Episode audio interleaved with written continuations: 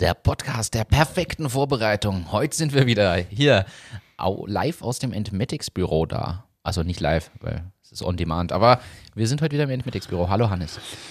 Einen wunderschönen guten Tag. Der schwere Seufzer zu Beginn verheißt schon eine, Gutes. sch- eine, eine Nein, ich komme, ich komme gerade aus, äh, aus Wien und ich starte da gleich rein. Ich liebe die Wiener. Äh, ist das ironisch oder ernst? Ja, super ironisch, weil es ist wirklich so ein, ich muss da jetzt was erzählen. Und Er- zwar, erzähl. ich war in, in Sachen äh, Augenbrauen unterwegs, wie ich es letztes Mal auch angekündigt habe. Was machst du leicht mit Augenbrauen? Ist- Und war da meine Brauber aufstellen in der Maria-Hilfer-Straße. ja, du bist ja Und LKW-Fahrer geworden. bin der LKW-Fahrer gewesen und weißt du, was ich so richtig schätze an den Wienern? So mh, diese, diese Freundlichkeit in der Früh, Diese offene Art. diese offene Art und äh, da habe ich da eine Story für dich. Erstens bin ich eine Stunde lang im Kreis gefahren, weil hier kein Parkplatz für mich da war, wo ich mich reinparken konnte. Und dann stand ich an einer Ampel und habe gewartet und auf einmal klopft es ganz zärtlich auf meinen LKW. Und zwar hat einer eingedroschen auf meinen LKW. Und ich habe mir gedacht, oh mein Gott, was ist denn da los? Und dann fährt dieser Radfahrer, oder wie du sagen würdest, Radfahrer, nach vorne vorbei. Nachdem ich die Fenster herunten hatte, konnte ich seinen Vogelgesang gut hören, wie er mir entgegenrief, Du Arschloch! das ist ein Raumweg! Gut. Ich stand aber leider auf der Fahrbahn und rechts neben der Fahrbahn war der Radweg.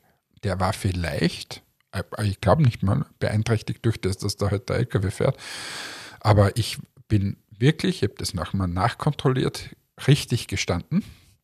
Aber er wollte halt einfach partout keine Autos irgendwie auf der Straße haben und hat mich dann munter weiter beschimpft. Ist dann mit dem Rad vorne, vor mir gefahren und hat beschimpft und beschimpft und beschimpft. Und dann haben wir gedacht, hm, ist das eine freundliche Begrüßung am Montagmorgen in Wien? So wünscht man sich das. Ja, das wollte ich da erzählen. Das war's schon wieder für heute, danke. Ja, Ich, die Wiener. Na, die Wiener. Die Wiener. Jetzt werden sich ein paar Wiener melden und sagen, wir sind gar nicht so. Aber Es gibt ja auch sehr sympathische Wiener, zum Beispiel, muss man kann man gleich das an, du bist ja das neue Podcast-Sternchen. Also hier, falls mal jemand einen kompetenten, unterhaltsamen Gast braucht, Hannes steht zur Verfügung, wenn er nicht gerade LKW fährt. Und Ja, es sind jetzt meine neuen Berufungen. Ich höre jetzt mit allem anderen auf. Also ein. Hörtipp an alle. Es, den Podcast Haargeflüster kann man sich mal zu Gemüte führen. Denn da sitzt Hannes zusammen mit dem Entmetics-Vertriebsleiter Marco und äh, ja, steht Rede und Antwort zum Thema Enthaarung und Aufbau von Entmetics. Sehr spannend. Ich bin noch nicht ganz durch, muss ich gestehen. Ich bin erst bei zwei Dritteln. Man muss aber sagen, gut gemacht, kommt gut rüber, sehr sympathisch. Dankeschön. Und ich freue mich, dass ich jetzt noch was habe, wo ich deine Stimme höre, auch wenn wir nicht telefonieren oder So podcasten. schön. Und jetzt sehen wir uns heute das letzte Mal, weil ich ja morgen nach Amerika fliege. Und da habe ich einen Fun Fact. Jetzt Äh, geht's ab. Ja, jetzt, Jetzt- jetzt, jetzt für alle Impfskeptiker und so ist das jetzt. Okay. Zitat. Sie sind kein Pferd. Sie sind keine Kuh. Ernsthaft, Sie alle. Hören Sie auf damit. Die US-Behörde für Lebens- und Arzneimittel warnt vor Einnahme eines Entwurmungsmittels gegen Covid. Da haben mal wieder die Amerikaner gedacht, so wie der Präsident mal gesagt hat, man soll Desinfektionsmittel gurgeln und, und trinken und was weiß ich alles. Sie nehmen einfach Entwurmungsmittel, weil das hilft bestimmt. Und anscheinend sind ihnen die, die Leute munter weggestorben. Also die, Okay. die Amis sind schon ein spezielles Völklein. Ähm, dort fliege ich jetzt hin, bin auf einer Messe. Ich freue mich wirklich tierisch, weil das ist die seit langem wieder mal eine Messe und werde da in Las Vegas einen Dollar für dich setzen auf Rot und schau mal, ob was rauskommt. Da, darf man spielen in Vegas? Darf man? Ja, wieso oder nicht? Nein. Das ist das Spielerparadies. Ja, aber aktuell, weißt du, in Zeiten wie diesen, weiß Na, na, alles offen, zack. Äh, Jetzt haben sie irgendwas mit Masken eingeführt, weiß ich nicht was. Aber sonst alles Rambazamba geht's da. Also ab nach Las Vegas. Kommst du, aber du hast ja wieder keine Zeit dafür, du wirst wieder, Richtig. das ist tatsächlich, Kommst du zum Spielen? Nein. Spielst, spielst du grundsätzlich? Nein. Ja, da müssen wir wohl. Müssen wir wohl Aber durch. ich versuche hier die Übergänge zu, zu ganz speziellen Du Themen. machst heute einen auf Maschinengewehr hier. Ich bin Maschinengewehr. Ratatatata. McDonalds plant bis 2023 flächendeckend E-Auto-Schnellladestationen anzubieten. Bis wann? Bis Ende oder warte, bis 2023. Uh, das finde ich aber mega gut. Das ist, also es ist leider, also es ist ja, muss man sagen. Aus, also strategisch gesprochen ist es der genialste Schachzug, den sie machen können. Denn was gibt es Besseres, wenn E-Mobilität weiterkommt, als in der Pause zum Mackie dann zu gehen? Du kombinierst das. Das ist das Cleverste, was du machen kannst. Gleichzeitig denke ich an mein Körpergewicht und denke mir, uh, schlecht, dass die Ja, das allem, machen. wenn wir unterwegs sind, wir fahren ja immer zum Mecke irgendwie gefühlt. Ja, und Warum? versuchen seit Jahren aber schon davon wegzukommen Ja, und genau. Und nicht. jetzt werden wir noch mehr hineingedrückt in das. Und sie machen es einfach clever. Das muss Es, man so, mu so musst du es machen. Ich habe mir letztens, weil mir ist dieses Prinzip Mackie ist mir wieder bei, bei Motel One äh, aufgefallen. Ich bin, habe in Wien geschlafen, am, am Westbahnhof in Motel One. Das ist wirklich wie der Mackie für Hotels. So ist mir das vorgekommen. Du weißt ganz genau, was du kriegst. Ich habe mich richtig gefreut, obwohl ja das Hotel per se jetzt nichts Besonderes ist. Ja. Aber das ist halbwegs modern und so weiter. Besser als wie diese Klitsche da in, in Villach, wo wir waren. Und es ist preiswert, sagen wir es mal so. Preiswert, ich weiß, was ich kriege und gehe da rein. Und ähnlich ist ja bei Mackie. Es ist ja, du weißt ganz genau, was du kriegst. Stimmt, du kennst den Geschmack zu 99 Prozent. Ich weiß, ich weiß ganz genau, wenn ich hinfahre. Ich ärgere mich zwar immer wieder beim Rausfahren und so, aber grundsätzlich weiß ich, was ich kriege und, Du, und es gehst geht nicht schnell. du gehst eigentlich nicht enttäuscht raus, weil die, deine Erwartung vorher schon feststeht.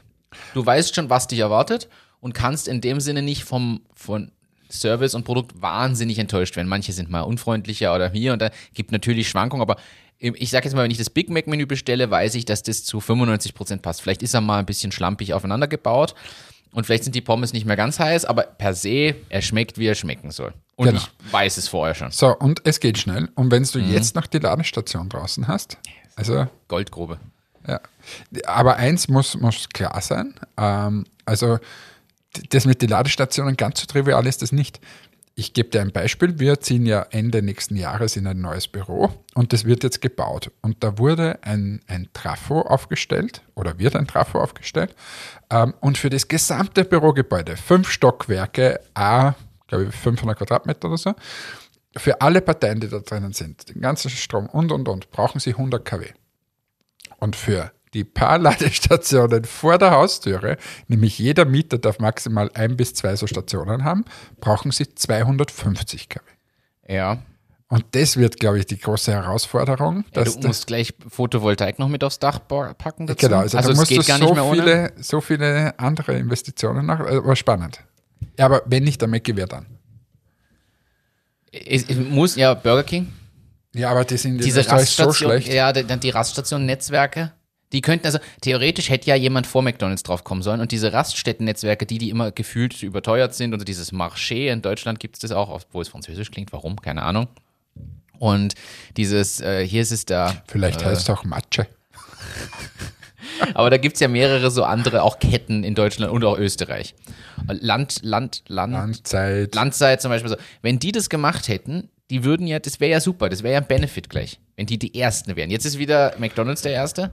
Und Ja. jeder sagt mir, das ist ja Wahnsinn, aber du brauchst halt echt die Kapitalkraft, dass du das im Hintergrund stemmst, oder? Übrigens, äh, weil es mir gerade hier unterkommt, du hast ja letztes Mal, wie war das, Lucky Car, oder wie? Äh, du ja, genau, gebracht? Lucky Also so- Car, das so Luck, quasi- die Lackfirma. Einfach Namen, wo, wo du sagst, ja, das ist aber nicht ganz so, so gut Du gemacht. hast da was. Ja, selbstverständlich. Ich bin durch Wien gelaufen, habe das gesehen, habe es fotografiert, habe sie aber nicht geschickt, weil ich sie im Podcast live zeigen wollte. Bitte. Money Moneymaker.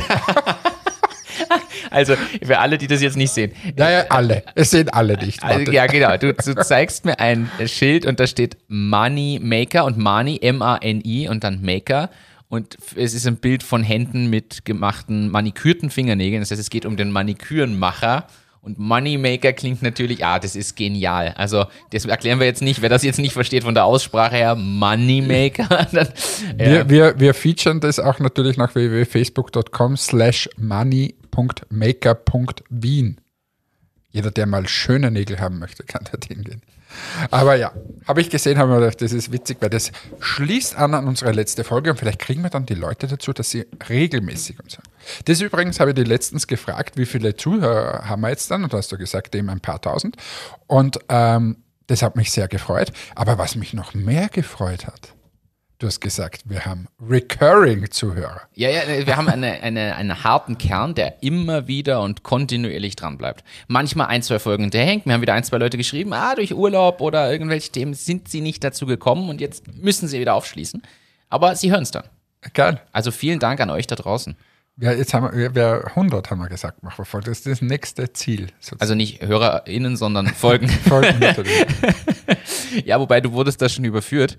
Meine, meine Mom hat gesagt, du hast schon angekündigt, du machst mit ihr eine Folge. Und zwar im Auto, während ich auf dem Fahrrad sitze. Nachdem das dieses Jahr jetzt dann doch nicht hat stattfinden können aufgrund meiner Verletzung, müssen wir wohl das bis nächstes Jahr im August Ja, durch. das weiß ich noch nicht. Das weiß ich wirklich noch nicht. Aber hau du mal ein paar Business-Themen raus. Ich, jetzt muss jetzt wirkt es wieder lang, langweilig. Äh, Nachhaltige Strohhalme. Es gibt ein oberösterreichisches Startup, also eigentlich Startup, der macht jetzt schon 20 Millionen Strohhalme im Jahr inzwischen und ist da schon einige, seit sieben Jahren baut er das auf.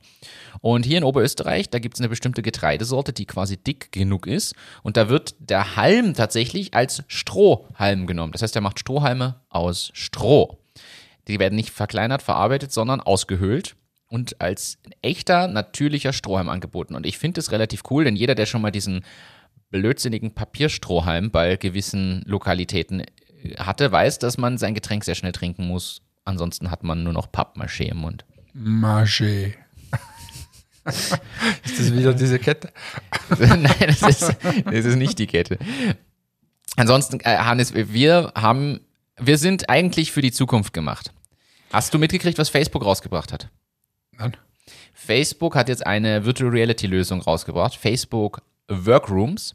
Und es ist ein bisschen das, was wir skizziert haben am Anfang von Presono, wo wir gesagt haben, wenn man mal ganz weit in die Zukunft denkt, wo kann das hingehen? Es ist die erste Ausbaustufe natürlich davon, aber äh, es ist so, du hast eine VR-Brille und einen virtuellen Raum und du siehst quasi deine Kollegen bzw. deren Avatare im virtuellen Raum sitzen und kannst dort die Gestiken auch äh, auf die Gestiken eingehen. Die haben scheinbar irgendwie so Handschuhe und die Brille, so dass du auch Gestiken quasi mitmachen kannst und hast dadurch quasi auf deinen virtuellen Avatar übertragene Möglichkeit im Büro zu sitzen, obwohl alle im Homeoffice sitzen. Ehrlicherweise, ich habe mir das angesehen, für mich schaut das ein bisschen aus wie so ein ja, Kinderspiel-Animationsding, so wie, wie so Second Life und so, so Avatare, die sehr simpel früher dargestellt waren. Ja, ich bin gespannt, ob das sich durchsetzt. Aber wir haben ja damals schon drüber gesprochen, ob nicht das die Zukunft wäre. Jeder sitzt überall oder man muss nicht mehr fliegen, sondern hier im Büro sitzt wer und deine US-Partner sitzen bei sich im Büro, alle mit Brille, Handschuhen und die können das Produkt trotzdem anfassen, sehen dich in echt. Also wir haben damals schon gesagt, in echt und eben nicht nur so ein Avatar, sondern wirklich ein Echtbild. Und aber ich habe mir das, hab das gelesen und mir gedacht, wir haben es immer gewusst. Wir haben es geahnt. Wir haben den Need gesehen, sagen wir es so. Wir haben ihn nicht gesehen, aber wir können es dann nicht umsetzen, weil wir einfach die finanziellen Möglichkeiten nicht haben und so weiter. ja, in Europa, das ist ein bisschen. Übrigens äh, habe ich gelesen, Business Insider hat herausgebracht, äh, laut Experten die innovativsten Unternehmen. Wer glaubst du ist das innovativste Unternehmen laut Business Insider? In, in Europa oder in Österreich? Weltweit. Das innovativste Unternehmen. Tesla. Apple. Apple, okay. Tesla ist auf Platz 5 und war im Vorjahr auf Platz 11. Wobei, ja, okay, können wir dann streiten. Zweites? Sag jetzt nicht Microsoft. Na, das sind auf 4. Wobei auch das verstehe ich nicht. Also Amazon? Amazon ist 3, Alphabet ist Ah, Google. Also Google Ja, ja. ist 2. Also die Reihenfolge ist äh, Apple, Google, Amazon, Microsoft, Tesla, Samsung, IBM, Huawei, Sony, Pfizer. Ich frage mich, Pfizer? was macht da IBM drinnen? Was macht da IBM drin? Äh, Gemischt mit Pfizer? Also, Ja, Pfizer wahrscheinlich innovativ, weil sie, die waren letztes Jahr gar nicht und sind jetzt 10, wahrscheinlich, weil sie den Impfstoff herausgebracht haben.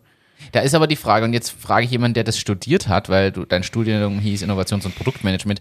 Was ist Innovation? Ja, das werde ich hier abgeprüft. auch Nein, aber jetzt, nicht die Definition aus dem Buch, weil so leid es mir tut, Pfizer macht forscht, macht Medikamente, alles super wichtig, aber ist es Innovation, dass ich immer wieder an neuen Sachen forsche und rausbringe? Ist auch nicht böse gemeint. Apple, was hat denn Apple jetzt Innovatives? Tut mir leid, ja, sie bringen die siebte Überarbeitung ihres MacBook Airs. So sonderlich innovativ ist es auch nicht, weil es ist immer noch kein Touchscreen drin und keine Ahnung, was da jetzt vielleicht dann mal kommt, aber wo ist denn da die Innovation? Ja, also grundsätzlich zum Thema Innovation. Es ist mal quasi eine Idee zu haben und die dann zur Marktreife zu bringen. Das ist so ein bisschen die Definition von Innovationsmanagement. Ah, echt? Okay. Das heißt, etwas Neuartiges und das muss jetzt nicht irgendwie ganz neu erfunden sein, das kann auch eine Service-Innovation sein oder eine Dienstleistungsinnovation, was auch immer. Ähm, oder eine Prozessinnovation, dann muss man sich den Kontext anschauen. Ist es vielleicht für dieses Unternehmen etwas ganz Neuartiges, aber auf der ganzen Welt gibt es ja das schon. Ähm, und man bezeichnet quasi Innovation mal, ich habe hier irgendwie eine Idee oder irgendwas, was ich umsetzen möchte und bringe es dann zur Marktreife und zum Erfolg. Das ist sozusagen, sehen wir mal von der Definition her. Okay. Und ähm, das ist, glaube ich, auch der, der wichtige Satz bei dem ist, zur Marktreife bringen und, und umsetzen, weil ich nach wie vor der Meinung bin, dass die größten Probleme auf dieser äh, Wirtschaftswelt sind, dass Leute Sachen nicht auf den Boden der Realität bringen und viele nur quatschen. Ähm, und ja, das, dem würde das Innovationsmanagement ein bisschen entgegenwirken.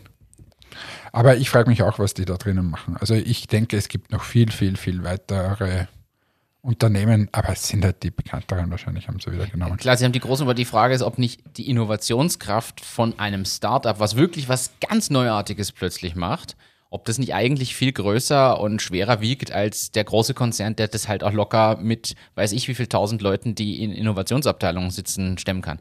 Also das muss man ja auch immer. Das war auch immer die Frage, ähm, soll man jetzt quasi eine eigene Innovationsabteilung im Unternehmen machen? Und äh, meine Antwort war immer nein, weil also sicher muss wer geben, der das unterstützt und treibt und hin und her. Aber per se ist ja Innovation, es soll das ganze Unternehmen auf neue Dinge kommen, auf, auf, auf Verbesserungen kommen und die dann umsetzen. Ist ja schlecht, wenn das nur eine Stabstelle macht, die wieder nichts. Also das ist sicher äh, ein Thema. Und mich, mich wundert es, dass, wie ich studiert habe, das ist ja doch schon ein paar Jahre her, war gerade so, na, jeder führt eine Innovationsabteilung ein, jeder bringt es. Und irgendwie weiß ich gar nicht, wie sich das im so Sande verlaufen. Ist ein bisschen im Sande verlaufen. Ja, aber muss man dazu sagen, ich glaube ja, dass schon so eine Abteilung oder so eine Stabstelle wichtig ist, um diese Sachen dann zu bündeln, zu filtern und auch voranzubringen. Weil ich sage jetzt mal, in der Produktion hat jemand eine geile Idee. Dafür gibt es eh kontinuierlichen Verbesserungsprozess und diese anderen, ich kenne die ganzen Namen nicht von allen Prozessmöglichkeiten, die es da ja gibt, um kontinuierlich das Feedback sich zu sammeln. Äh, Six Sigma ist, glaube ich, da auch so ein Ding, was da mit reinspielt und so. Und Jetzt hat der in der Produktion eine super Idee, dann sollte man das unbedingt aufgreifen. Er wird aber nicht der sein, der die Vermarktung von dem Ding sich überlegen kann, weil das einfach auch gar nicht seine Welt ist und er das vielleicht auch gar nicht will oder sie natürlich, also je nachdem. Und dafür braucht es aus meiner Sicht die Innovationsabteilung, um diese Sachen zu bündeln und mit den Leuten so weit zu arbeiten, dass man dann sagt, okay, wen brauchen wir jetzt noch, um das wirklich so groß zu machen, dass das ganz oben entschieden werden kann, machen wir das im großen Stil oder nicht, wie startet ein Pilot und, und, und. Und ich glaube, dafür wäre die Innovationsabteilung notwendig. Ist meine Einschätzung. Ja, also ich, das ist jetzt schon ein bisschen veraltetes Wissen, weil ich es nicht genau weiß, wie es jetzt ist, aber vor Jahren gab es hier einen, ein großes Unternehmen ähm, für Feuerwehrautos in der Region, äh, die das meiner Meinung nach sehr, sehr gut gemacht haben. Da, da konnte man eine Idee einbringen und dann äh, wurden so Teams gebildet und die haben das dann quasi ausgearbeitet und äh, dem Vorstand präsentiert und dann wurden Sachen verfolgt oder nicht verfolgt. Und ich glaube, das ist so ein, so ein Ansatz, den man, äh, den man durchaus wählen kann. Es gibt jemanden, der dich dabei unterstützt, wo jetzt jemand aus der Produktion sagt, ich habe hier eine Idee oder so könnte man das machen. Und dann mit einem Team das vorangetrieben wird. Und dann hatten die Leute auch was davon. Das heißt, die wurden dann irgendwie beteiligt oder so irgendwie. Ja. Das heißt, zumindest in irgendeiner Form einen Bonus oder irgendwas gibt's. Finde ich, finde ich aber gut. Die Frage ist, ob nicht da, je größer das Unternehmen, die Herausforderung wächst, weil immer irgendeiner, der das vielleicht weitergeben sollte oder sich drum kümmern soll, dann sagt, ja, wieso sollen wir das ändern? Das haben wir ja schon immer so gemacht. Das ist übrigens einer meiner Lieblingssätze. Ich liebe ihn. Sagst du auch täglich? Sage ich auch täglich drum. Nein, aber das ist so, da das gibt ja die Totschlagargumente. Und das ist ja das Oberste, glaube ich.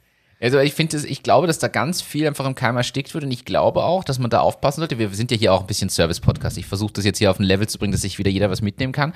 Ich persönlich glaube, und du korrigiere mich, aber ich glaube, dass man schauen sollte, wer im Unternehmen solche Einstellungen hat und dass das auch die Aufgabe der Führungskräfte ist. Und je größer das Unternehmen, umso wichtiger ist es.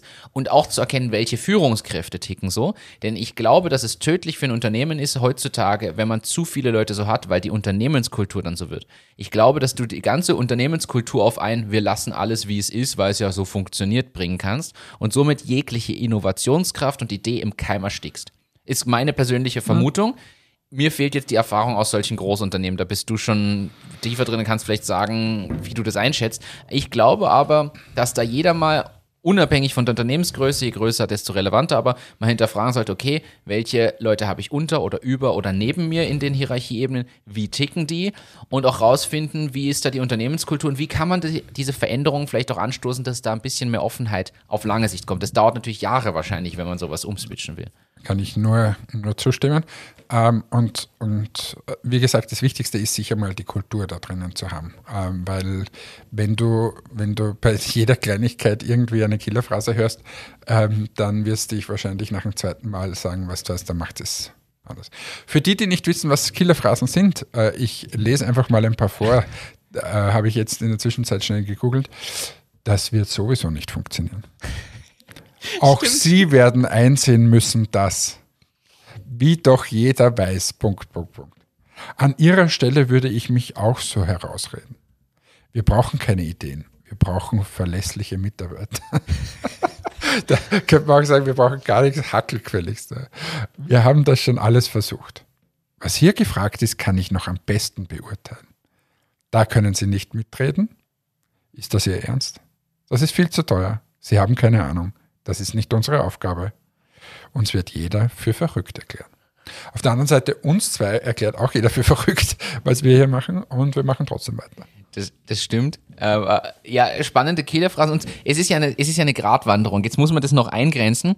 Ein, zwei dieser Phrasen, äh, jetzt reflektiere ich mal, muss man ehrlich, ich gebe es ehrlich zu, habe ich sicher auch schon mal gebracht. Nicht alle davon und nicht so hart. Aber es ist schon so, dass, egal ob Kolleginnen und Kollegen oder Mitarbeiterinnen und Mitarbeiter, trotzdem grundsätzlich einen Job haben. Und wenn sie quasi ihren Job nicht machen und dann aber parallel dazu auf lustige Ideen kommen, muss man halt auch eingreifen, weil es soll ja nicht jeder, der eine Tätigkeit hat, die er ausführen soll, statt dieser Tätigkeit die ganze Zeit quasi sich überlegen. Innovativ sein. Ja, genau. Also Im Kern ja schön, aber die Arbeit muss trotzdem gemacht werden. Also nur weil. Also ja, und es gibt auch, also ich ertappe mich auch immer wieder, es gibt ja schon Sachen, die man vielleicht schon hundertmal überprüft hat.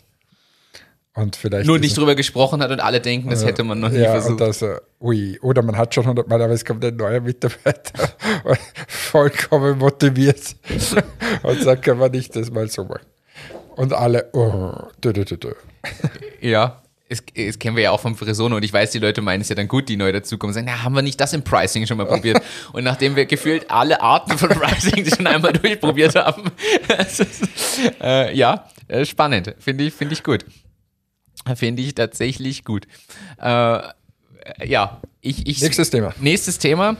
Ganz, ganz spannend und heiß diskutiert. OnlyFans will pornografische Inhalte verbieten. Also, Erklär mir mal, was ist OnlyFans? OnlyFans ist eine Plattform, wir haben schon ein, zwei Mal drüber gesprochen. ich vergesse das immer. Hier ist auch schon ab und zu mal auf, aber ich habe es wirklich wieder vergessen. Was ist da? Es ist eine Plattform, wo du Künstler generell, es ist Künstler quasi abonnieren kannst und du zahlst ein Recurring Fee, einen Monatsbeitrag von bis, kann ein Euro sein, können aber auch 100 Euro oder mehr sein und kriegst dann von dem Künstler exklusiven Content, der eben nicht auf Social Media öffentlich einsehbar ist, sondern der für dich ist. Das kann bis zur hochindividuellen Nachricht oder Fotografie das heißt, oder Video. Ich sage jetzt mal was. Ich möchte von Andreas Gabalier eine Geburtstagsgruß für meine Tochter haben. Und wenn der dort wäre, dann steht dort, wenn du einen Geburtstagsgruß machst, dann kostet es 1000 Euro. Dann schreibe ich an, lieber Andreas, kannst du bitte einmal Hula Baloo für die Anna singen und dann kriege ich das, oder das wie? Ist, das ist der simpelste Ansatz. Eigentlich gehen die aber eher auf dieses Abo-Modell. Das heißt, der Andreas Gabalier schickt seinen Fans einen Song, der nicht öffentlich ist, sondern macht einen kurzen neuen Song, schickt den denen, die dort bezahlen und die haben einen Song, der sonst nicht öffentlich ist. Eher in die Richtung. Jetzt, was du besprochen hast, gibt es auch. Ist die Frage, ob der Künstler das anbietet. Sie versuchen tendenziell eher auf so Abo-Modelle zu gehen. Okay. Und es wird sehr stark aber im Erotik-Business benutzt. Warum? Weil es die direkteste Möglichkeit ist für den quasi Erzeuger mit dem Konsumenten in Kontakt zu treten. Die ganzen Online-Porno-Plattformen, da verdient der Erzeuger, der Künstler quasi nichts die Darsteller nichts oder wenig in Relation. Und wenn durch diese Abo-Modelle haben die halt ein schönes Business und machen halt jeden Tag da ihre kleinen Videos und Fotos und stellen das dann da rein. Und das ist von bis, da gibt es scheinbar eine größere Range. Wie gesagt, es ist an sich eine Plattform, aber für Künstler, also auch für irgendwelche Artists, Musiker und Co. Du kannst auch als Musiker einfach jeden Monat diesen zahlenden Leuten einen neuen Song zur Verfügung stellen oder irgendwelche Dinge tun. Okay, wenn ich das jetzt nicht mache, diesen Song zur Verfügung stellen, dann wird er mir entfolgen und nicht mehr zahlen. Weil Richtig. Da, okay, verstanden. Genau. Und man muss auch sagen, also es ist eine direkte Unterstützung für den Künstler. Und es wird aber sehr stark genutzt. Ich glaube, was haben die? Zweieinhalb Milliarden Umsatz machen die oder so im Jahr? Also Wie OnlyFans. verdienen die Mitlecht? Die schneiden einen Prozentsatz mit. Okay. Und Porno-Inhalte sind da aber sehr, sehr verbreitet. Also wirklich sehr, sehr stark und aktiv. Und aus meiner Wahrnehmung ist das Ding damit groß geworden und nicht mit irgendwas anderem. Weil es gibt auch andere Plattformen, Patreon zum Beispiel, wo es wirklich um Musiker, Künstler klar geht. Da kommt kaum wer auf andere Ideen. Da geht es um sowas. Und jetzt verbieten sie das und somit, ich glaube, dass sie sich ins eigene Fleisch schneiden, aber es fällt raus. okay. Tudum, Was tudum. heißt das? Ja, was heißt es? Die Frage ist, was ist Pornografie? Die, das ist jetzt das, das Oder? Ja, die Frage ist, wie weit geht's? Ist Erotik schon Pornografie? Ich weiß nicht, US-Firma, glaube ich, die sind sicher Warum verbieten sie es eigentlich? Weiß man nicht genau. Also so weit bin ich nicht drin. Ich habe keine Wahrscheinlich irgendeine Bewertungssache, oder? Bewertungssache oder vielleicht auch das, das Thema, das habe ich ja bei einem anderen Podcast gehört, das sagen, zum Beispiel mit den App Stores, dass du endlich Apps machen kannst, weil im App Store kriegst du die App nicht rein, wenn da Pornoinhalte drin laufen. Gleichzeitig ein Thema scheinen auch Bezahldienstleister zu sein. Be- Viele Bezahldienstleister schließen ja Pornoseiten und so aus. Da gibt es nur ganz wenige weltweit, die das machen. Wirecard war einer der führenden in dem Bereich. Die sind jetzt weg. Eigentlich, rückblickend betrachtet, hätte man in dem Moment, wo der Wirecard-Crash war, sofort einen Online-Bezahldienstleister für sowas machen müssen. Ich glaube, wenn man zur richtigen Zeit mit den richtigen Leuten da was gestartet hätte, hätte man wirklich was aufbauen können. Das war mir auch nicht so bekannt, diese, ich habe mir da diese Wirecard-Story angesehen, da irgendwie so eine Dokumentation, und dass die extremst über das Glücksspiel und über so Pornografie gekommen sind, das ist ja Wahnsinn.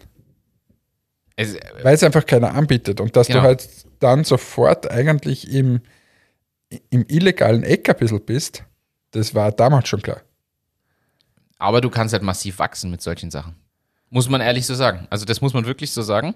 Du Wie wäre das, wenn du bei so nochmal ein bisschen auf Pornografie Ja, wobei du, du lachst, wir haben ja diese Themen damals gehabt. Wie ist es mit Freigeben von Inhalten? Wer ist verantwortlich für Sachen, die hochgeladen werden? Äh, wir wissen da auch von ein, zwei Be Bekannten, die so Blog-Plattformen hatten, die auf einmal ein Freemium-Modell hatten und dann wurde das zum Hosting für pornografische Inhalte verwendet. Und so. Das ist schon ein Thema, was wir in Entwicklung und Planung berücksichtigt haben, dass bestimmte Dinge eben nicht gehen oder wir steuern können, wie die gehen. Okay. Gleichzeitig ist es, äh, die Frage ist auch, nehmen wir jetzt Persona, würde ein Unternehmen, was bekannt ist dafür, dass da pornografische Dinge laufen, das als Tool für sich einsetzen? Ich glaube nicht.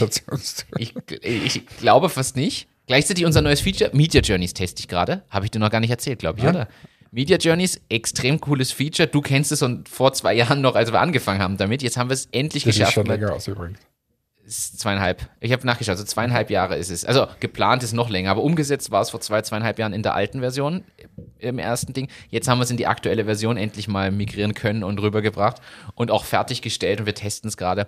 Du schmeißt, also für alle, die es jetzt nicht zuordnen können, man schmeißt Bilder und Videos einfach zusammen und es kommt eine lässig animierte Geschichte dabei raus, so wie eine Art Kurzvideo. Man kann noch ein paar Textelemente Also eingeben, man, Farben man ändern. kennt das vielleicht eh vom iPhone, so quasi diese äh, ein Tag bei bla bla bla im Grünen und so und dann kannst du die Fotos auswählen. Und Media Journeys ist, geht aber da schon einen Schritt weiter. Also es ist nicht so trivial, würde ich jetzt mal meinen. Man kann schon ein paar mehr Dinge auch noch einstellen und machen. Und ist natürlich aber spannend für alle, die einfach nur ein bisschen Bildmaterial haben und das unsexy ist als eines, ein Bild. Man kann damit sofort ein bisschen mehr Leben reinbringen in einzelne Inhalte. Also extrem spannend. Da habe ich aber auch kurz überlegt, ob das nicht eigentlich für diese Szene, diese ähm, Erotikbranche auch spannend wäre, dass man da Sachen reinschmeißt und dann kommt ein cooler Output. ja, klärst das halt im Board-Meeting ab. Ob das jetzt das neueste Ding ist. Das wäre doch ein Versuch wert, oder nicht? Also ich kann jetzt einfach wieder zitieren aus diesen Killerphrasen. Dazu fehlt uns die Zeit. Das gehört nicht hierher. Selbst Sie sollten wissen, dass. Ja, das waren wieder ein paar Killerphrasen. Das ist doch längst überholt. Das hat Professor X längst erklärt. Ich werde jetzt jedes Mal ein paar so Killerphrasen einbauen, damit die Leute wissen, was sie nicht sagen dürfen. Wir Okay. müssen nämlich mehr zur wertschätzenden Kommunikation kommen. Na, natürlich, abs absolut. Ich habe hier eine Frage an dich. Äh, Wir waren jetzt schon bei Online. Ist das eine schnelle Frage, oder? Nein, an, noch nicht. Die kommt noch. Soll ich die einbauen jetzt zwischendurch? Nein, die mache ich später. Bezahlvorgänge im Internet, wir waren jetzt schon bei dem Thema. Wir haben vorhin ganz kurz, als ich hier ankam, bei euch im Büro schon drüber gesprochen. Ich habe mir das aufgeschrieben. Ich finde das Bezahlen online nach wie vor mühsam. Es war zwischendurch mal einfacher. Ich habe es mir neulich wieder gedacht, wo ich dann die Buttons hatte, womit ich jetzt bezahle. Und zurzeit, ich zahle wieder mit PayPal. Obwohl ich weiß, dass ich PayPal in Wahrheit im Hintergrund das Geld in den Rachen schiebe, weil die massiv mitschneiden und der liebe Händler da quasi weniger hat. Aber es ist für mich die bequemste Variante, wenn es nicht Amazon Pay gibt. Aus folgendem Grund. Ich muss nur über mein zentrales Login einmal drücken, bin eingeloggt, klicke OK, bin durch. Und das ist bei Amazon Pay genauso. Liebe ich auch. Wenn ich meine Kreditkarte angebe, muss ich dies ausfüllen für alle komischen Zahlen, die da sind. Die Nummer, die Zahlen, die äh, Ding. Wenn ich dort noch nicht bestellt habe, ist es nicht zwingend vorausgefüllt. Dann kriege ich in meinem Fall noch, ich wurde vorhin schon darauf hingewiesen, dass manche Banken das schon optimiert haben, ich komme dann auf eine PaySafe irgendwas Seite, muss ein Passwort eingeben, was ich definiert habe, muss eine SMS-TAN-Nummer eingeben, muss dann nochmal bestätigen. Ätzend. Ich sage es ganz ehrlich, mega ätzend. Und ich frage mich, warum machen wir die Bezahlvorgänge immer aufwendiger statt einfacher? Und warum gibt es keinen, der diese Sachen, die funktionieren, eben zum Beispiel PayPal oder Amazon Pay nehmen und überlegt, was könnte ich da noch einfacher machen und dann nochmal was bringt? Warum, warum ja, ist das ja, so? weil es da viel um Gesetze geht, viel um Datenschutz, viel um wie einfach das wird sein. Je einfacher, umso einfacher auch wahrscheinlich zum, zum irgendwie, dass man, dass, dass man Schindluder treibt. Ja, aber genau da müsst ihr jetzt Innovation ansetzen und sich überlegen, wie kann ich es einfach machen und trotzdem sicher. Das, was ich bis heute noch nicht verstehe, ist, habe ich da immer gesagt, dieses quasi, da, da gibt es ja dieses Authentifizieren per Kamera, Ja, wo ich daneben den Ausweis hinhalte und die Kamera, dass das sich noch nicht viel stärker noch durchgesetzt hat. dass ich es zumindest überall mal machen muss, um Ich mache das einmal und dann ist aber alles gut. Ab dem Zeitpunkt habe ich vielleicht von mir aus noch ein Passwort. Von mir aus auch äh, einmal eine TAN oder eine Bestätigung über eine Notification am Handy, dass ich da einmal raufdrücke und dann ist es erledigt. Ist auch okay, aber dass ich da zigmal klicke, ausfülle, das ist doch einfach nur mühsam. Ich finde es nur mühsam. Und dazu muss man auch noch sagen, auch dieses Ausfüllen, wir sind in Zeiten von RFID und so. Warum nicht vorbefüllen, indem ich meine Karte am Laptop kurz über die Ecke ziehe, das Handy auf die Karte lege, dann ist es gleich ausgefüllt, noch nicht bestätigt, aber mal die Daten sind mal befüllt. Dann muss ich noch irgendwas authentifizieren. Aber solche Dinge machen es doch sexy in der Benutzung. Ja, ab mit dir in die Innovationsabteilung von Apple und Co. Und dann, Ja, dann räume ich da mal auf. da räumst du mal auf. Dann werden sie weiterhin Platz 1 belegen. Ja, glaube ich nicht. Also, würde dich das reizen? Noch so eine Innovationsabteilung von so einer Riesenfirma, dass man wirklich Ja, sagt, sowieso. Will ich sofort machen. Mega geil. ja, Ja, da hast du unendlich viel Geld. das stimmt. Du kannst viel Unendlich machen. viel, Geld. Da, da lässt du dir alles einfach. Die, diese Idee, was sagst, sagst, da ist ja ein Team, passt wieder schauen. Und kommt, wenn ihr was habt. Dieses unendlich viel Geld macht, macht den Reiz aus. Das ist, ja, weil du, Da kannst du probieren bis zum Geld Und wenn du eine Milliarde in den Sand setzt, wird dort keiner aufschreien. das stimmt. Das, das macht so cool. Apropos Geld, du hast mir den Artikel geschickt. Bayern investiert 200 Millionen Euro in wachsende Startups, beziehungsweise hat das jetzt vor. Also Im ersten Moment habe ich das gelesen und gedacht, wie cool ist das denn? Ein Bundesland, das das unterstützt. Und dann habe ich mir gedacht, warte mal, was sind 200 Millionen Euro eigentlich? Wie viel hat Bitpanda gerade geraced? Also jetzt, also die Frage ist, in welcher Phase investieren die etc. Natürlich, je frühphasiger, umso besser. Da könnte man eine halbe Million oder so mal wo reinstecken. Jetzt wissen wir aber wieder, wir sagen es ja die ganze Zeit, besser, wenn mal 10 Millionen reinstecken, statt nur ein 500.000. Ja, also, Also- in, meiner, in meiner aktuellen Wahrnehmungswelt ist es so, dass es komplett überhitzte, aufgeblasene Geschichten gibt. Das ist das eine. Oder gar kein Geld. Ja. Also das ist so, dazwischen gibt es fast gar nichts mehr. Also irgendwie, es war früher noch irgendwie besser, aber dazwischen trocknet irgendwie alles aus. Entweder geht irgendwer her und investiert in ein Unternehmen 100 Millionen Euro, egal ob die jetzt einen Cent gemacht haben oder nicht, aber in irgendeine Vision. Oder, und wenn man wahrscheinlich denselben fragt, na, der andere, der wäre jetzt auch noch da, und, der bräuchte 10.000 Euro, dann sagt man, hm, schwierig. Es ist irgendwie diese, diese Seed-Phase und, und Pre-Seed und so, das ist so, das sind so wenige. Und, ja, und wird auch unter den Tisch gekehrt. Früher gab es Berichte, hey, der und der hat 30.000 Euro Investment aufgestellt. Und alle haben gesagt, geil. Jetzt gibt es Wenn du 30.000 Euro Investment hast, das wirst du ausgelacht und wirst aus, obwohl das ja, das ist ganz ehrlich, in der, wir wissen das alle ganz am Anfang, wenn du da wirklich so einen Pre-Seed-Investor hast, der dir hilft, das Ding überhaupt mal auf die Beine zu stellen. Das, du kennst es ja auch bei Entmitics von Anfang an, äh, wie, wie, das, wie das eigentlich dann läuft. Also, Unser erstes ist, Investment war, war für das, dass wir eine GmbH gründen. Das, das, genau das meine ich ja. Und das ist ja der, das, das sage ich ja ganz ehrlich, das muss doch auch gewürdigt werden. Wo, warum fällt denn das weg? Dafür wird berichtet, dass irgendwer 200.000 Euro FFG-Förderung hat, wo wir jetzt aus Presono-Sicht lachen und sagen, ja, sie haben damals nicht mal eine Pressemitteilung gesehen, wenn wir denken, es ist eine Förderung. Also so leid es mir tut, da ist jetzt nichts Besonderes dahinter. Aber dann natürlich jeder lacht dich aus mit 30.000, obwohl das wahnsinnig viel Geld ist. Und du kannst, je nachdem, was du für ein Business machst und wie das machst, mit 30.000 Euro einiges bewegen. Das muss man jetzt auch mal so sagen. Du brauchst nicht zwingend 20 Millionen baust vielleicht kein Presono dann auf, und, aber es gibt genug Produkte und Businesses, die man mit wenig Geld starten kann. Und je nachdem, wie dann die Strategie ist. Ich sag's nochmal, mit, ja. ist auch mit, mit ja, ihr habt ja in der Garage 50.000 Euro gestartet und irgendwann ist dann die, die nächste Runde war mal ein paar hunderttausend Euro und dann halt ein bisschen mehr. Aber ähm, ja, natürlich. Und das gibt es meiner Einschätzung nach viel zu wenig. Da würde viel mehr hineingehören, weil quasi in die Großen noch mehr Geld, noch mehr Geld, noch mehr Geld hineinzuschieben, das ist Wahnsinn. Also diese, diese hunderte Millionen Euro Investments und was mich einfach so, zum Beispiel, äh, wenn wir Investment suchen wird, ist immer die erste Frage, seid ihr positiv, wie viel äh, Umsatz macht, wie viel Ertrag macht ihr und so weiter. Und neben dir liegt eine, eine Zeitungsmeldung, der hat gerade 100 Millionen Euro geraced und macht Minus von so und so und viel hat noch oder nie gar Euro verdient. Noch nie einen. ja. Aber er hat 100 Mitarbeiter und dann schaust du so rüber und denkst, warte mal, was, was mache ich hier falsch? An was werden wir hier gerade gemessen, ja? Es ist, es ist extrem. Also wenn uns das mal irgendwer erklären kann, dann bitte her damit. Wir sind offen für solche Erklärungen, verstehen durch es nämlich eigentlich nicht mehr. Aber wenn ich da aus meinen Killerphrasen zitieren, sie sind so weltfremd naiv. Wir haben da so unsere Prinzipien. Ähm, ja, genau. ich habe hier noch was anderes. Auch ein Thema, was ich gelesen habe. Und zwar gibt es jetzt ein Airbnb für Outdoor-Ausrüstung. Und jetzt. Ist das das Zierfische Zalando für Zierfische? Nein, der Gedanke ist, Wegwerfgesellschaft und und und. Viele Leute denken sich, gerade jetzt, man hat es gesehen, letztes Jahr und auch dieses Jahr, weniger Auslandsreisen. Viele Leute entdecken auf einmal das Wandern für sich und machen da irgendwelche Klettertouren, kommen aber dann doch drauf, na, ist vielleicht doch nicht mein Hobby, kaufen sich aber vorher die ganze Ausrüstung, geben massiv Geld aus und dann liegt sie rum oder wird sogar entsorgt. Oder du brauchst, willst vielleicht mal Zelten fahren, möchtest dir aber jetzt nicht das Sechs-Mann-Zelt extra kaufen und so. Also haben die die Idee gehabt, hey, warum gibt es nicht eine Art Verleih dafür? Natürlich mit allem, was bei einem Verleih dazugeht, aber du kannst dir dort das alles holen, was du brauchst, leiste das für deinen Urlaub, deinen Trip und so aus und gibst es aber wieder hin, damit weniger Konsum entsteht per se und auch weniger Müll. Und ich finde im Kern diese Idee ja nicht schlecht.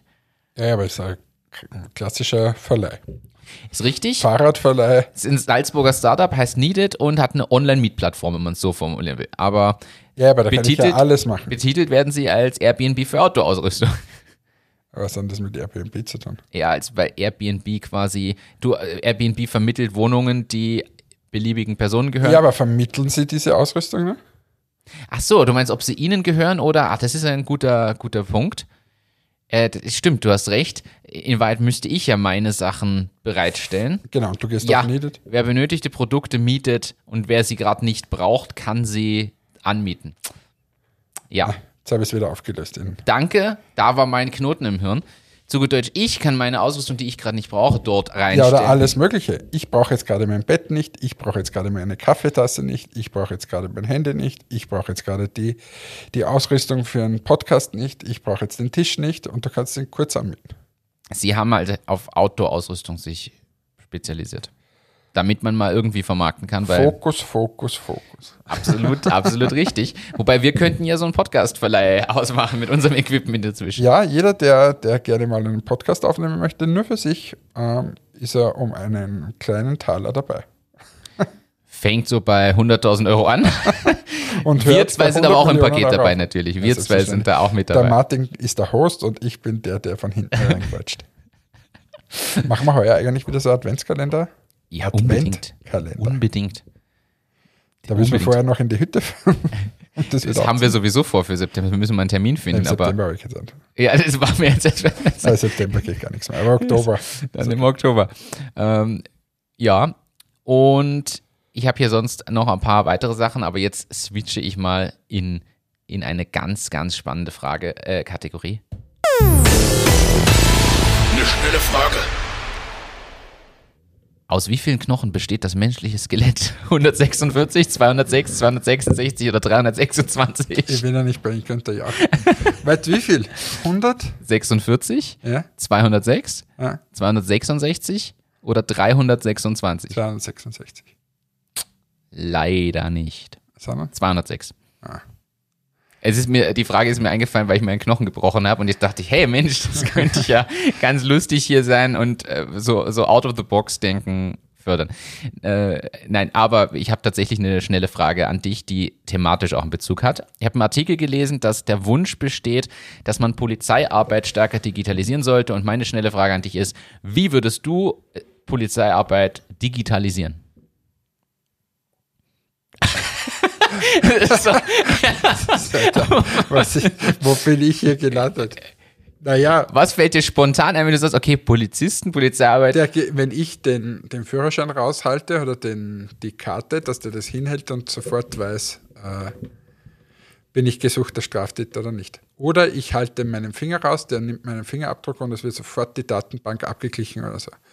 Und, oder ich, wenn ich da hineinblase in das Röhrchen, dann wird die DNA abgenommen und wird sofort mit der Datenbank abgeglichen, ob ich Straftäter bin. Finde ich gut. Das ist die Innovationsabteilung von der Polizei. Ja, du hast soeben das Bewerbungsgespräch bestanden und hast jetzt, hast jetzt hier einen neuen Job. Ja, es tatsächlich in dem Artikel ging es nämlich darum, dass überlegt wird, was tut man. Und es sind so ein paar Überlegungen in die Richtung, wie du sie jetzt spontan nämlich rausgehauen hast, drin gestanden. Aber sie, es scheitert unter anderem dran, dass sie sich nicht trauen, allen Polizistinnen und Polizisten quasi, sie wissen nicht, wie sie die schulen sollen. So, ich, ich formuliere es mal nett. Also, so noch. äh, ja, sie wissen nicht, wie, wie statten wir die Leute mit den nöt- nötigen Kompetenzen aus. Ja. Ich habe hier noch ein, ein, eine Frage, die schleife ich schon seit ein paar Wochen mit uns rum. Das ist keine schnelle Frage, aber glaubst du, dass die Post in den letzten zehn Jahren durch die zunehmende Digitalisierung massiv Geld verloren hat? Oder, also weil es zum Beispiel keine Postkarten mehr gibt, weil der Briefversand massiv runtergegangen ist? Oder aber glaubst du, dass sie das locker ausgleichen, weil Online-Handel so gestiegen ist, dass dafür viel, viel mehr Pakete kommen? Ähm, beziehungsweise, wie siehst du das Thema? Ich habe mich das gefragt, ich habe dazu keinen Link oder irgendwas. Ich habe mir einfach gedacht, Weißt du die Antwort? Nein, ich weiß es tatsächlich nicht und dachte mir, ich habe auch nichts einfach so jetzt gefunden. Ich glaube aber, dass natürlich dieser Brief- und Postkartenversand um ein Vielfaches gesunken ist. Ja, aber das ist schon lange her, seit diese E-Mail und so. Das ist ja abartig viel gesunken. Dann auch diese Flugblätter und so. Ist auch deutlich, ja. Viel weniger. Ähm, also das, glaube ich, ist massiv weggebrochen. Und massiv gestiegen sind Pakete. Also das ist im gleichen Ausmaß wie wahrscheinlich massiv. Jetzt ist nur die Frage, wie viel haben sie vorher verdient mit dem einen und jetzt mit den Paketen. Also das ist so ein bisschen die Frage. Und wie viel Pakete bring, liefert die Post selbst aus? Es gibt genug andere Paketlieferdienste inzwischen. Genau, und dieses Monopol ist ja gefallen. Also ich glaube, tendenziell haben sie früher sicher mehr verdient als wir jetzt. Glaubst du schon? Glaube ich schon. Ja. Okay. Also Wobei, vielleicht hört uns Umsatz- irgendjemand von der, von der Post. Umsatzzahlen können wir einfach mal schauen, generell. Ja, aber das ist ja gefährlich, weil dann haben sie wieder irgendwas dazugekauft und die Post in, in Bulgarien dazugenommen und so. Also darum ist der Umsatz per se nicht so relevant, finde ich. Das, ja, da hast du natürlich recht. Wobei, ja, das wird, er ist gestiegen in den letzten zehn Jahren grundsätzlich von 1,8 Milliarden auf 2,2 Mi- Aber gib Millionen. mal Entschuldigung, EBIT. ja, dort 1,8 Milliarden auf 2,2 Gib Milliarden. mal EBIT ein, Post. Na, der Martin googelt wieder. hier. Und? Was sagt uns der, der Dr. Google? Die Österreicher der, die, ein EBIT im Jahr 2020 von 160 Millionen Euro und Entwicklung über die letzten zehn Jahre. Jetzt sehe ich das hier leider nicht. Diese Statistik ist nicht einsehbar. Moment. Das finden wir. Aber 160 Millionen bei 3 Milliarden ist jetzt nicht abartig viel. Das stimmt. Ich kann tatsächlich, das ist eine Premium-Statistik, die darf ich nicht einsehen. Es war weniger vor zehn Jahren, der EBIT, aber nicht viel weniger. Also der war zwischendurch mal Ja, besser. Und, und somit haben sie, sie mussten viel mehr Umsatz machen. Das heißt, das Ergebnis ist geschrumpft. Das heißt, sie haben eigentlich verloren. Wenn du es bereinigst. Ja, Ja. haben alle wieder was dazugelernt. Wie, magst du noch mal erklären, wie man das, also das heißt, das Learning aus dem, jetzt wieder was mitgeben, nicht nur auf den Umsatz schauen, sondern möglichst auf EBIT. Ja, aufs Ergebnis. Also Auf- am, am Ende des Tages ist das Ergebnis das Einzige, was zählt. Das, was im, im Börsal bleibt, das ist, was zählt. Kommt halt jetzt ein bisschen drauf an, ähm, bei so Unternehmen, wie es wir jetzt zum Beispiel sind, also natürlich kann man jetzt Ergebnis machen, wir sind ja auch positiv, aber, aber wir geben halt extrem viel Geld für Marketing aus und, und für Wachstum und für Markenbildung. Und das ist ja das, würden wir da einfach sagen, na, nächstes Jahr geben wir nur 50% für Markenbildung an und wir machen kein Germany's Next Topmodel mehr und so weiter, würden wir automatisch viel mehr Ergebnis haben. Die Frage ist, was bringt es dir und in welcher Phase bist du? Aber am Ende des Tages zählt, was verdienst du wirklich an Ergebnis. Und das ist ja diese, diese Wette, die bei diesen großen amerikanischen Unternehmen so schwierig ist. Wenn du da siehst, die machen Milliarden Verluste über Jahre, irgendwann muss man das mal wieder zurückverdienen. Und Ja. das ist so ein bisschen diese Wette, die, die, die geht nicht immer auf, würde ich mal sagen. Es ist ein bisschen das Thema, baut sich da eine Blase oder nicht? Ja, weil wenn du, ich meine zum Beispiel Tesla, die haben Milliarden Verluste geschrieben über Jahre, Jahre, Jahre und jetzt werden sie wahrscheinlich Milliarden Gewinne machen. Ähnlich war ja das bei, bei Amazon, Milliarden Verluste über Jahre, Jahre, Jahre und jetzt sind sie jetzt super profitabel. Aber du musst halt bis zu dem Punkt kommen, dass du der alleinige Herrscher bist und quasi egal was du verlangst, äh, komplette Marktdurchdringung hast und so weiter. Und, und das ist so schwierig. Aber ja, am Ende des Tages zählt, was hast du im Börsal, was bleibt über und ja. Drum, Umsatz ist immer eine gerne genannte Kennzahl, weil sie eigentlich so irrelevant ist. Ja, wobei man muss schon in Relation das Ganze sehen, wenn ich plötzlich zehn Jahre später den doppelten Umsatz, aber nur das gleiche Ergebnis habe. Dann finde ich, ist meine Produktivität nicht wahnsinnig gestiegen. genau. Also das ist schon. Oder mein, mein Geschäft ist aufwendiger geworden. Das gibt es ja auch. So wie das jetzt bei der Post könnte ja sein, vorher war das Geschäft weniger aufwendig, jetzt ist es viel, viel aufwendiger, diese Pakete auszuliefern, brauchst größere Lagerhallen und so weiter. Hast du somit auch mehr Kosten? Wirst es in Form von höheren Preisen in irgendeiner Form? Ja, und die können sie vielleicht nicht, weil Markt, Markt kommt und so. Und dann bleibt am Ende des Tages, steigen sie vielleicht, weil sie wirklich viel Markt da ist. Aber das Ergebnis bleibt gleich. Und das ist ja das, was keinen glücklich macht. Ja, das stimmt. Weil Ergebnis ist ja auch nicht das, was jetzt der Herr Dr. Post einsteckt und weggeht, sondern in der Regel nimmt er das und investiert wieder in irgendwas. Investiert, beziehungsweise wird ein kleiner Teil an Aktionäre ausgeschüttet und der Rest wird wieder reinvestiert in die Innovationsabteilung, die du leitest mit innovativen Ideen, was die Post nicht alles machen könnte. Ja, Aber ich, ich, zitiere dich vorhin, als ich angekündigt habe, dass dieses Thema auf der Liste steht, sagtest du, ja, was interessiert mich die Post? Bitpanda ist mehr wert. also, es ist- als die Post und Onika zusammen. also von dem her ist das spannend. Ich möchte das Ganze heute, weil ich weiß, du musst los, äh, mit einer äh, Frage, die wir bekommen haben, ähm, quasi beenden oder zum Ende führen, wenn du nichts mehr auf deiner Themenliste für heute stehen hast. Nein, bitte frag mich. Wir haben eine Frage aus dieser Kategorie bekommen. Oh, Privates.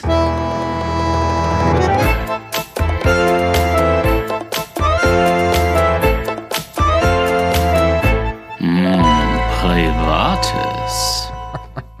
Das Problem ist, das könnte eigentlich der neue Jingle sein für Achtung, Achterbahn, weil eigentlich viel mehr Privates erzählen, als wir alles andere. Die Frage ist von Andrea und sie hat uns die schon von einem Jahr geschickt und seither steht die auf meiner Fragenliste. Und Äh, Wieso sagst du das bitte? Nein, das- wir, wir rufen immer auf, dass uns irgendwer was schickt Ja, aber und du bringst sie- ein Jahr später. Na, aber ich, ihr damals, sie hat uns mehrere Fragen geschickt, wir haben auch welche davon beantwortet. Äh, und ich habe gesagt, die Frage kommt und ich schiebe die, wollte die in eine Zeit bringen, wo es passt. Und jetzt ist noch sommerlich, manche sind so aus diesem Urlaubsfeeling zurück und deshalb passt es. Die Frage war, wenn ihr gemeinsam auf Urlaub fahren würdet, wo würde es hingehen und was würdet ihr dort machen? wir zwei. Ja. Das können wir, äh, das können wir ja schnell beantworten. Wir fahren nach Jesolo, trinken dort ziemlich viel Aperol-Spritzer, essen ganz viel Pizza und Nudeln Und liegen am und liegen am Strand. Strand und reden genauso Schwachsinn wie jetzt gerade. Und hätten wieder das podcast mit dabei, um was aufzunehmen. Das wär's eigentlich. Ja, Ja, was soll man jetzt da noch großartig? äh, das ist die kurze, knappe Antwort. Nein, aber bist du jetzt eher da, da, was bist du für ein Reisetyp? Ich meine, wir zwei machen solche Urlaube, aber was bist du für ein Reisetyp? Bist du eher der, der jetzt zu einem Club geht und nichts tut eine Woche? Oder bist du eher der Action-Typ? Oder bist du eher der Städtetyp? Städte kann ich inzwischen ausschließen, also ab und zu mal, weil es sein muss äh, oder weil man sich mal irgendwie anschauen dann doch wieder möchte. Aber ich muss ehrlich sagen, dieses Städtereisen reizt mich aktuell nicht mehr. War mal eine Zeit lang interessanter, aber jetzt gar nicht mehr so. Ganz früher fand ich das Rumliegen am Strand super und nichts tun. Ich habe, seit wir gegründet haben, eine innere Unruhe, dass ich das nicht kann. Ich kann nicht ruhig liegen und nichts tun. Ich, ich schaffe es nicht. Vielleicht würde ich es schaffen, wenn ich mal wirklich drei Monate Auszeit nehmen würde und da runterkomme. Du kennst das, glaube ich, auch gut, wie schwierig das ist, dann die Füße stillzuhalten. Äh, ich wäre eher der, der was tut. Ich möchte am liebsten irgendwo Meer und, Ber und Berge haben. Möchte Radfahren gehen, möchte wandern gehen, möchte schwimmen, möchte was erleben, Fallschirmspringen gehen, habe ich ja dieses Jahr noch vor. Ähm, also das wäre das wär meins. Also wenn ich es mir jetzt aussuchen kann, suche ich mir was, wo ich mit dem Auto hinfahre in ein schönes Hotel. Muss nicht sechs Sterne sein. Ich nehme aber auch ein Airbnb, reicht mir vollkommen aus, solange es schön ist. Nicht irgendwas. ne? Und Fahrrad dabei haben, Wander- und Klettersachen. Perfekt. Aber das ist momentan dieser, auch dieser Drang, glaube ich, die Dinge zu machen, wo ich im Alltag einfach zu wenig komme. Für mich ist so. Und wenn du, mach mal Gedankenexperiment noch schnell, wenn du jetzt Presono verkaufen würdest zu einem sehr hohen Betrag, ist ja wurscht welchen, aber du müsstest jetzt mal eigentlich nicht mehr arbeiten und hättest genug Geld, was würdest du tun? Diese hast du mich sogar im Podcast schon mal gefragt. Ja, aber jetzt ist ja eine Zeit lang Das ist vergangen. Zeit lang vergangen. Die Antwort ist die gleiche. Ich würde gern ein Jahr leben wie ein Triathlon-Profi. Und quasi Sport und Leben ein bisschen genießen natürlich. Also Profi. Ich würde nicht 40 Stunden die Woche trainieren, das ist mir dann doch zu viel. Aber ein bisschen Leben genießen, ein bisschen was von der Welt sehen, ein paar Dinge. Ich war noch nie in New York. Ich war noch niemals in New York, haha. War ich tatsächlich nicht. Ich war auch noch nie auf Hawaii. Das sind so Themen, die würden mich schon reizen. Da kommt dann das Reisen schon wieder mit rein. Aber ansonsten jeden Tag was tun, in Bewegung bleiben und den, ich glaube auch ein bisschen den inneren, die innere Ruhe finden, um dann zu sagen, so, jetzt habe ich wieder innovative Ideen und wir starten das nächste. Das ist ja mal ein Schlusswort, Wie ist es bei dir?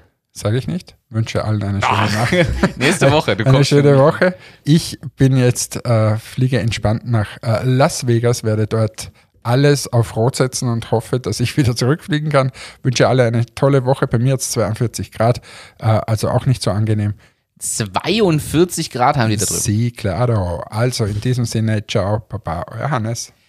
Danke, Hannes. Ich kündige noch eine Sache an. Nächste Woche kann es sein, dass unsere Folge vielleicht ein bisschen später online geht. Ich warne nur vor, denn das Equipment damit rüberschleppen und so könnte ein bisschen schwierig sein. Es kann also sein, dass die Folge nicht am Donnerstag online ist. Man möge es uns verzeihen. Aber warum machen wir uns diesen Druck eigentlich? Wir kommen einfach raus, wann wir wollen. Ich nehme jetzt mir diese Freiheit und sage, wir schauen mal, wann wir rauskommen. Vielleicht am Donnerstag, vielleicht Jetzt ich mich trotzdem wieder einschalten. Laufen wird so, dass du mich spätestens, spätestens am Mittwoch so nervst, dass es, was ist jetzt? Wann nehmen wir auf? Wann ist, aber bist du jetzt endlich da? Ja, aber warte, jetzt sitzt im Flieger. Ja, ist mir egal. Jetzt schalte nicht hier, komm her. Genauso wird es laufen, damit wir ja unsere Zuhörerschaft nicht vergraulen. Vielen Dank fürs Dabeisein und fürs Einschalten. Äh, schickt uns gerne eure Fragen. Wir freuen uns, dass ihr dabei seid und uns hier begleitet auf diesem Weg. Bis zum nächsten Mal. Macht's gut. Ciao, ciao.